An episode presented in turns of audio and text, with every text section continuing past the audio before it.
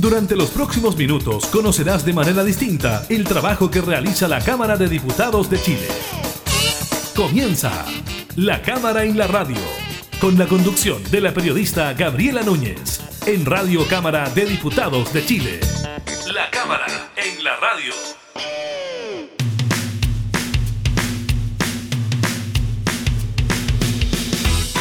Hola, ¿qué tal? ¿Cómo están? Bienvenidas y bienvenidos a un nuevo programa de la Cámara en la Radio. Entregamos información legislativa, por supuesto también a datos eh, de la contingencia. Estaremos revisando los casos de COVID-19 para esta jornada dados a conocer por el MinSal. También estaremos conversando con el diputado de la UDI, integrante de la Comisión de Hacienda, Patricio Melero, sobre la tramitación del presupuesto de la Nación para el próximo año. Recordemos que esto ya viene antecedido de una discusión en las distintas subcomisiones mixtas. Eh, ya se informó a la sala de la Cámara de Diputadas y Diputadas al respecto y ya desde la próxima semana entonces se revisará el detalle de cada una de las partidas por la totalidad de las y los parlamentarios. Así que estaremos con eso. También estaremos comentando, fíjese usted, de la nueva prueba de transición que viene a reemplazar de alguna manera a la PSU y además el plan que presenta el Ministerio de Transporte para frenar el alza de los accidentes de los ciclistas que se han registrado en el último tiempo. Iniciamos la cámara en la radio. Ya no me canso de gritar, mal, maldito ya. Ya no me canso de gritar.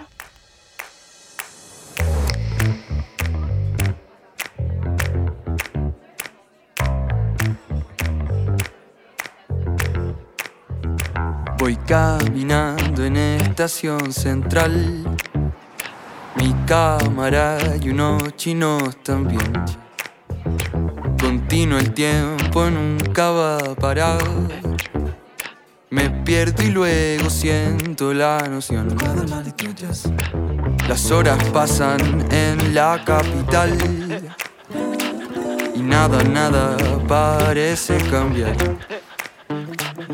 Ya no hay tiempo ni para observar lo que nos pasa en esta gran ciudad. Maldito jazz, dime a dónde estás, maldito jazz. ¿Por qué tan libre es tu pasión, maldito jazz?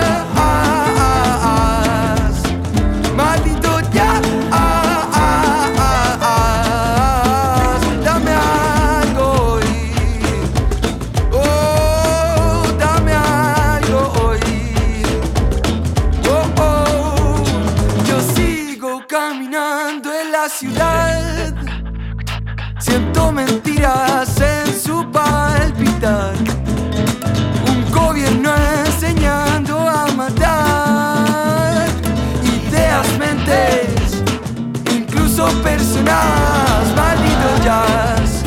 Dime a dónde estás, maldito jazz. ¿Por qué tan libre es tu pasión,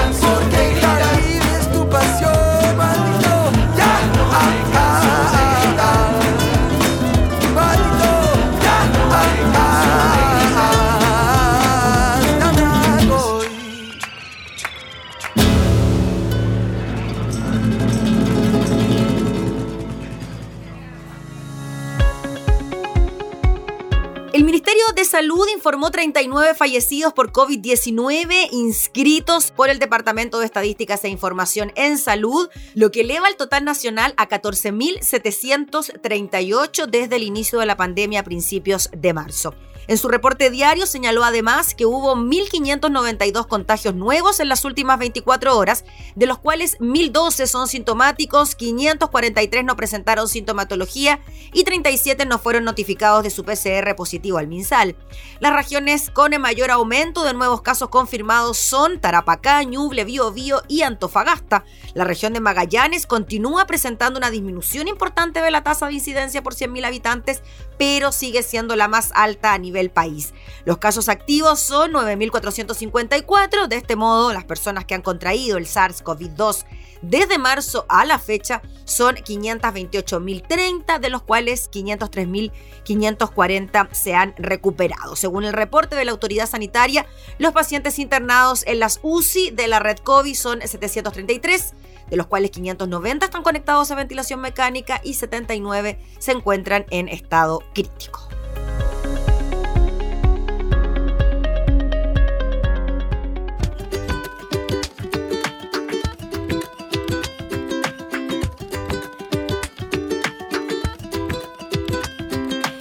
aquí, cansado de pelear con el tráfico, con restricción, me toca ir igual a laborar.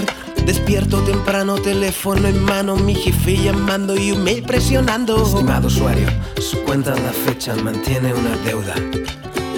Un crédito para pagar estudios sin título, que me da igual, no sé si voy a usar para trabajar Pagando un magister, un doctorado, ¿qué diablos me sirve este diplomado? La vida es intensa y a veces muy dura, ¿qué importa porque tú eres mi fortuna?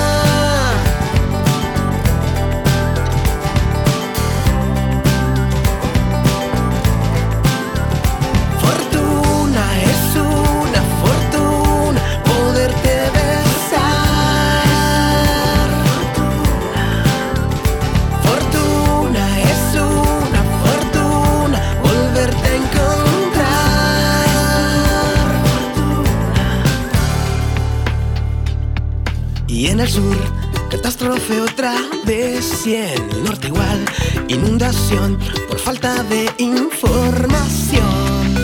La UNEMI se excusa, el Congreso no escucha, el gobierno se lava las manos tranquilas. Y para el sabor un temblorcito 10. No digan que el sueldo nos alcanza en el atelier y sube más. El costo de la vida, el transporte, el pan, la benzina. El metro estancado, los buses no paran, las calles se inunda de besos mojados. Besos mojados. De la casa al trabajo son aventuras en un tren sin fin. Juego el Tetris cuando quiero ir a encontrarte y tenerte al fin.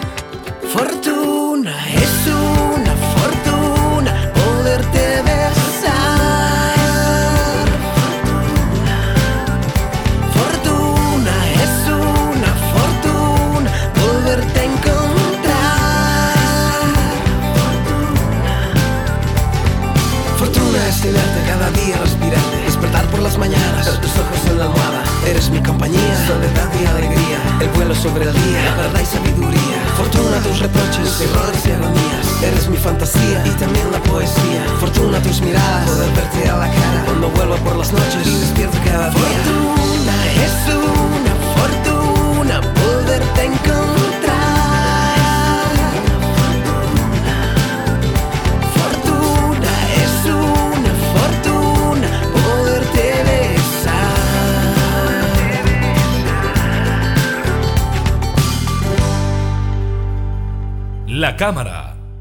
radio. La Cámara de Diputadas y Diputados ya conoció de parte del Ministerio de Hacienda y de la DIPRES los principales aspectos del presupuesto de la Nación para el próximo año. Ya se celebró una sala de sesiones frente a este tema, pero ya se venía trabajando en las distintas subcomisiones mixtas que revisan cada una de las partidas del presupuesto. Uno de los integrantes de estas subcomisiones, integrante de la Comisión de Hacienda, es el diputado Patricio Melero, con quien nos comunicamos de inmediato. ¿Cómo está, diputado? Muchas gracias por recibirnos. Hola, ¿cómo está Gaby? Mucho gusto de conversar de usted en este tema que sin duda para mi gusto es una de las leyes más importantes que le toca al Parlamento eh, resolver año a año si es que no la más importante, ¿no, diputado? Porque con esta ley finalmente se determinan los montos, las asignaciones de todas las partidas, de todos los ministerios de nuestro país, así que es de vital importancia lo que ocurra y lo que ha ocurrido también en la previa con el trabajo que decíamos se venía haciendo las subcomisiones. ¿Cómo lo ha visto usted la relación gobierno-oposición? ¿Se ha llegado a acuerdos? ¿Cómo ha estado ahí la discusión? Bueno, lo primero que me surge, Gaby, decir es... Eh, tener claridad de que este es un eh, presupuesto único, distinto, muy distinto a lo de años anteriores, que está obviamente muy cruzado por la situación de deterioro fiscal que está generando el impacto del COVID y que eh, obliga a que sea un proyecto de presupuesto muy dirigido, muy focalizado hacia aquellas áreas de mayor sensibilidad y de preocupación. Por eso que este se ha denominado como el presupuesto de la recuperación económica y del trabajo. El gobierno ha querido poner allí el énfasis, sin duda también de la salud, que está gastando muchísima plata, pero es un, es un eh, presupuesto reactivador de la economía, protector del empleo y que destina enorme cantidad de recursos a ministerios capaces de generar eso, como son los ministerios de Obras Públicas, el Ministerio eh, de Vivienda y desde luego el Ministerio del Trabajo, por la enorme cantidad de recursos que se están destinando al subsidio al empleo. Solamente ahí son del orden de los 2.500 millones de dólares que está ya hoy día permitiendo eh, que 130.000 personas, gracias a ese desempleo, eh, estén recuperando.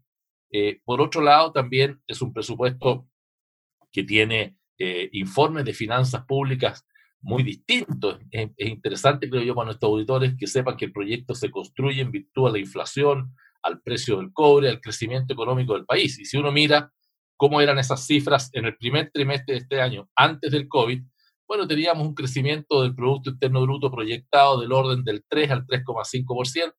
En cambio, ahora tenemos una situación de menos 6,5%. Teníamos un balance efectivo eh, al primer trimestre de menos 2%, ahora tenemos un balance efectivo de menos 9,6%. Y teníamos una deuda bruta del 27,8% el primer trimestre y ahora estamos con una deuda bruta de 34,8%. Eh, ¿Qué significa esto en castellano? Significa que vamos a tener un ingreso menor en el Estado del orden de 15 mil millones de dólares, plata de menos. Eso, para que todos tengan una idea, es más que el presupuesto total de educación de Chile para un año. Eso es el menor ingreso que el país tiene. Y vaya paradoja, Gaby, fíjese que vamos a tener menos ingresos, que el país crece menos, pero sin embargo el gobierno resuelve mandar un presupuesto más alto que sube de 66 mil millones de dólares que fue este año 2020 a aproximadamente 73 mil millones de dólares para el próximo año. ¿Y cómo se hace eso? Se hace gracias a que el país es un país ordenado, que ha tenido responsabilidad fiscal en el tiempo, que el Banco Mundial nos presta plata, no es el caso argentino u otras naciones que no les prestan plata, y que hemos tenido capacidad de ahorro porque estamos trayendo del orden de 5 mil millones de dólares de nuestros ahorros en los fondos soberanos. La conjunción de todas esas cosas, mal en la repriorización del presupuesto, nos permite presentarle al Congreso un presupuesto con estas características. Diputado, y en cuanto a lo que usted nos comentaba de la deuda, que había aumentado un 26,8, un 34,8, ahora entonces el porcentaje puede ser mayor, porque como usted bien nos decía, si bien el Estado de Chile va a recaudar menos plata, pero aún así presenta un presupuesto que crece y que busca generar principalmente empleo, esa plata viene de la deuda, de los ahorros, ¿esa es la estructura de alguna manera de lo que se está haciendo ahora? Bueno, sin duda, obviamente eh, nos ha ayudado el precio del cobre, pero la producción ha caído. Eh, el balance, el impacto fiscal negativo se ha deteriorado de tal manera, Gaby, que este año vamos a tener un ingreso menor por 15.604 millones de dólares. Ese es el impacto fiscal en los últimos 12 meses entre ingresos eh, y egresos y mayores gastos, lo que equivale más o menos, para que todos tengan una idea, a un cuarto del presupuesto total del año 2020. Eh, equivalente, como le decía yo, al, presupuesto completo del Ministerio de Educación. Diputado Melero, estamos en medio de una pandemia y eso claramente ha traído consecuencias negativas tanto para la salud de los chilenos como también en materia de empleo y economía. El presupuesto tiene algo de aquello también de seguir enfrentando el COVID sin saber muy bien lo que puede ocurrir de ahora en adelante, porque si bien hay un menor porcentaje de contagios, siempre está el temor a este rebrote, ¿no? Como ha ocurrido en Europa y en Estados Unidos. ¿También el presupuesto tiene de aquello para enfrentar la pandemia? Bueno, la, la primera prioridad, como le decía Gaby, es la recuperación y la reactivación de la economía y el empleo. En 10 meses se perdieron más de 2 millones de empleos generados en los últimos 10 años. Eh, eso es una cifra muy grande, 2 millones menos de empleo. Por consiguiente, la caída de la actividad económica, que ha sido muy superior a la ocurrida en los últimos años, el ingreso per cápita ha retrocedido a los niveles del año 2013. Eh, eh, se espera una caída del 5% del producto. el, desempleo se empina a 2 millones de personas y por consiguiente, la primera medida que toma el gobierno es crear un fondo de emergencia transitorio que se ha llamado, como usted sabe, Fondo COVID, que eh, compromete 12 mil millones de dólares hasta junio del año 2022. Esto fue un acuerdo político alcanzado con la oposición que da el marco total de presupuesto de 73 mil millones de dólares para poder, justamente con esta inyección de 12 mil millones de dólares adicionales, este fondo COVID, eh, financiar eh, un programa fiscal con el propósito de que todo el gasto para enfrentar los efectos y entender y atender adecuadamente las necesidades del COVID, la pregunta suya, estén bien cubiertas. Aquí eh, ha habido ayudas eh, económicas de personas, a personas, familias, trabajadores. Ayer veíamos en la exposición del ministro de Hacienda en la Cámara que transferencias directas de plata del Estado al bolsillo de los chilenos ya vamos en más de 6 mil millones de dólares. Un millón seiscientos mil chilenos, Gaby, ha recibido el bono clase media de 500 mil. 8 millones de chilenos están recibiendo el ingreso familiar de emergencia. 130 mil chilenos están teniendo trabajo gracias al subsidio al empleo y las pequeñas y medianas empresas han tenido eh, una enorme cantidad de ayuda eh, para poder eh, generar o evitar los cierres de esas empresas. Esto a propósito de las críticas de la oposición que dice que acá no se ha hecho nada y peor, los que justifican un segundo giro del 10% de la AFP diciendo que el Estado no ha estado. No están diciendo la verdad, Cari. El Estado ha estado, ha gastado ya más de 6 mil millones de dólares de transferencias directas, pero la oposición no quiere ver eso y le parece más fácil, eh, en la intención de tratar de abonarse con la opinión pública, concederle un segundo giro, que es gravísimo, que va a significar una caída en las pensiones de un 23%, que va a dejar a 4 millones de chilenos con cero peso en sus cuentas y que 480 mil jubilados actuales por eh, renta pactada, van a ver también caer eh, sus pensiones. Eso es lo que los que votaron a favor, también de mi sector, la crítica es no solamente para la oposición, lo voté en contra, eh, está generando este cuadro que también, sin duda, compromete el presupuesto. Diputado Melero, y en ese punto cuando se dice también por parte de la oposición que ojalá se podrían extender ciertas ayudas, como por ejemplo el ingreso familiar de emergencia, ¿cómo ve usted aquella posibilidad eh, considerando que en los meses de verano quizás podrían haber problemas relacionados con la industria del turismo, que no va a tener un desarrollo tan importante como el que tenía en años anteriores? Es muy interesante esa pregunta, Gaby, porque el gobierno ha dicho con mucha claridad que si es necesario eh, eh, mantener o aumentar o generar nuevas ayudas, eh, vamos a estar. Eh, ojalá no tengamos que hacer eso, ojalá llegue la vacuna en enero, pero hay una autorización eh, en el presupuesto para emitir deuda hasta por la cantidad de 8 mil millones de dólares más hasta el 30 de junio del 2022, de acuerdo a las reglas generales de endeudamiento que el país tiene. Gracias a Dios, porque hemos sido responsables fiscalmente y no populistas como otros gobiernos. durante las últimas décadas, Chile puede hacer este tipo de, endeudamiento y puede, en fin, hacer una serie de cosas. De manera tal de que el IFE eh, ya está eh, prolongado hasta diciembre y, y si es necesario, eh, se va a prolongar más, no le quepa ninguna duda. Mm. Diputado, y en relación al proceso constituyente, que ya se inicia de ahora en adelante, ¿qué pasa con esos recursos? ¿Están contemplados también dentro del presupuesto? Se lo pregunto porque también allí se habló de un gasto adicional que contemplaría por ejemplo, el pago de los mismos integrantes de esta convención. Sí, en, la comisión mixta eh, corregimos el presupuesto del servicio electoral del CERVEL. Ellos habían hecho ver eh, las necesidades adicionales que se podían tener eh, y se le inyectó una mayor cantidad de recursos que, a mi juicio, da plena garantía de que el proceso constituyente que es caro, van a ser sobre 8 mil millones de pesos nada más que en sueldo de los constituyentes y en mantener funcionando el tema, y después vienen, en fin, una serie de otros casos de, de platas adicionales. de manera tal de que sí, eso está contemplado en el proceso de la comisión mixta también se solucionaron algunas situaciones, había una vinculada al tema de, del Instituto de Derechos Humanos. Ellos habían pedido un, financiamiento adicional. También se subió eso en mil millones de pesos más para que todos los casos pendientes en materia de violación a los derechos humanos se puedan eh, adecuar en forma, eh, en fin, valga la redundancia, eh, adecuado.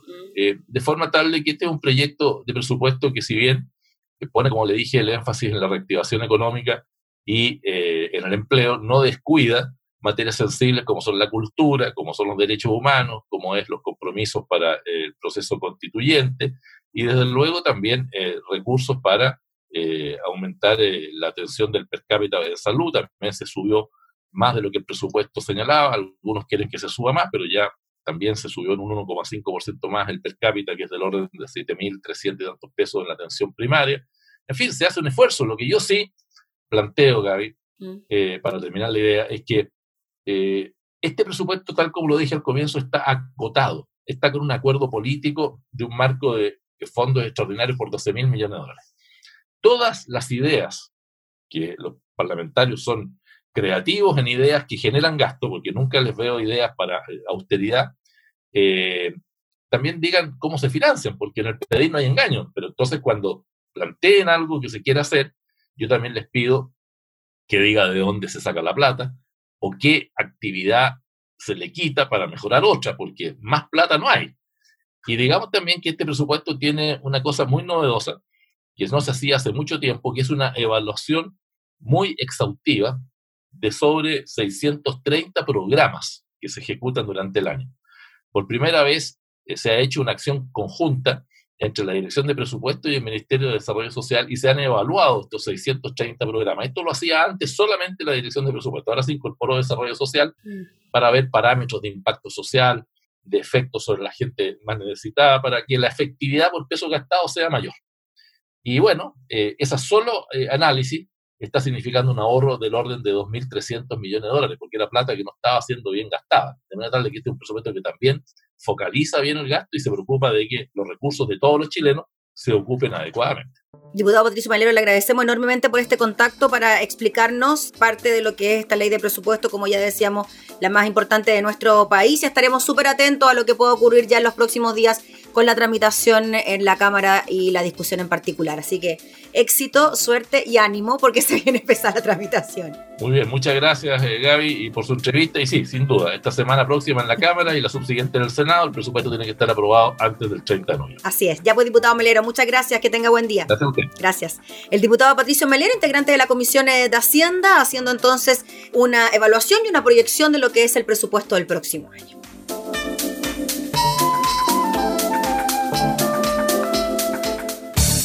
Estás escuchando La Cámara en la Radio, con la conducción de la periodista Gabriela Núñez.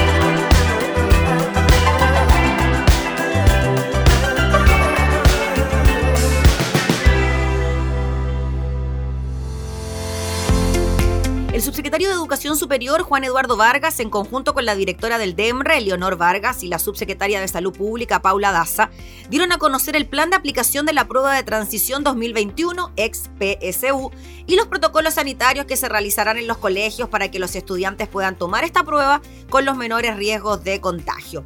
Según informó Vargas, para la aplicación de esta prueba se ha definido que el total de estudiantes que rindan los exámenes sean divididos de forma aleatoria en dos grupos, los que darán las pruebas en fechas distintas y así evitar las aglomeraciones.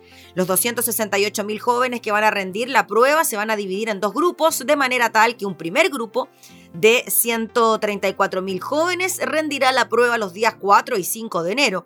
Los 134 mil jóvenes restantes rendirán la prueba esa misma semana, los días 7 y 8 de enero, explicó el subsecretario. Esto dijo con el objetivo de resguardar la seguridad sanitaria de no solo quienes van a rendirla, sino también de las 26 mil personas que forman parte del personal de aplicación y así evitar aglomeraciones y mantener el distanciamiento de un metro lineal de quienes van a rendirla. De esta forma, con esta aplicación diferida, estamos dando cumplimiento estricto a todas las medidas sanitarias que nos han recomendado en este trabajo conjunto el Ministerio de Salud, sostuvo la Autoridad de Educación. Según señaló, el 23 de diciembre, a través del sitio web acceso.mineduc.cl, se dará a conocer en qué grupo los alumnos rendirán la prueba y adicionalmente ese mismo día se informará el local de rendición al cual ha sido asignado el estudiante. Además de esto, se indicó que también será una prueba excepcional para aquellos estudiantes que estén en cuarentena los días de rendición. En forma inédita dijeron, aplicaremos también una prueba excepcional para quienes eventualmente los días de aplicación de la prueba estén en cuarentena. Bueno, pues bien, se hará este procedimiento. La fecha de este examen eh, todavía está por definir, pero por el tiempo de cuarentena debería aplicarse a fines de enero. Al respecto, la subsecretaria Paula Daza destacó que el protocolo que diseñaron para la realización de esta prueba ha sido muy riguroso y es importante que los estudiantes lo cumplan para cuidar de todos.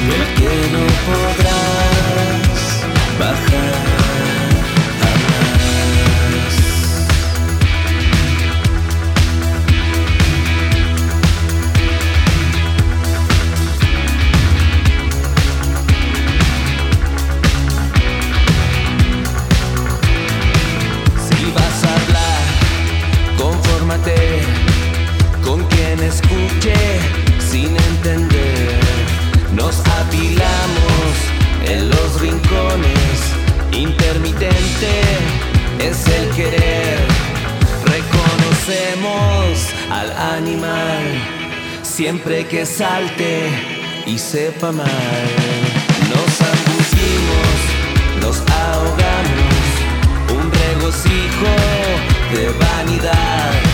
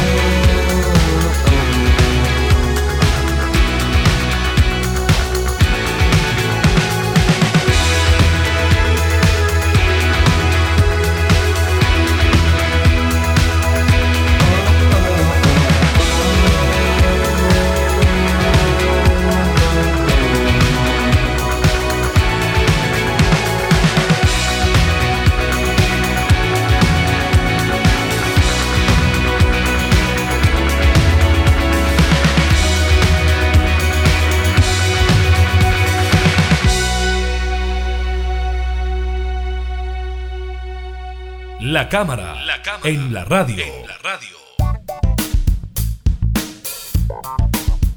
Esta cifra sí que es preocupante. Entre enero y septiembre de 2020, 85 ciclistas fallecieron en accidentes de tránsito, una cifra un 28% mayor a la registrada el año pasado. En los últimos días, tres nuevos decesos enlutaron a la comunidad en Santiago Centro, Maipú y Providencia. El alza, además de generar preocupación, desató una serie de protestas ciudadanas para pedir mayor resguardo para las personas que se movilizan en bicicleta. En este contexto, la ministra de Transportes y Telecomunicaciones, Gloria Hood, dio a conocer un plan para aumentar la seguridad en las calles, aunque hizo énfasis en la necesidad de depurar la información y tratarla con cuidado. Cada vez que hay un siniestro vial, hay una investigación de ese siniestro, dijo. Debemos esperar los resultados de esa investigación antes de referirnos a las causas y los culpables. Para enfrentar la situación, la secretaria de Estado anunció la habilitación de 30 ciclovías en un diseño que se preparó en conjunto con las municipalidades. El detalle de las rutas será presentado durante la próxima semana. También dio a conocer la creación de un plan de acción de seguridad vial que busca educar en la materia a 28.000 estudiantes y sus comunidades educativas para generar un cambio cultural con respecto al tema vial. Prometió también fortalecer la fiscalización a través de dar agilidad a la emisión de reportes sobre excesos de velocidad, tarea que se le encomendó a carabineros. A ello se suman las acciones acordadas en una reunión de urgencia del Consejo de la Sociedad Civil de la Cartera, que cuenta con representación de organizaciones ciclistas, la Sociedad Chilena de Ingeniería de Transporte, Asociación de Familiares de Víctimas y el Automóvil Club de Chile.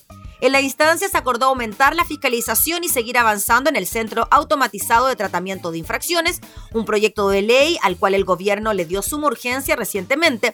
Se desarrollará además capacitación para conductores de vehículos motorizados, con un especial énfasis en el transporte público.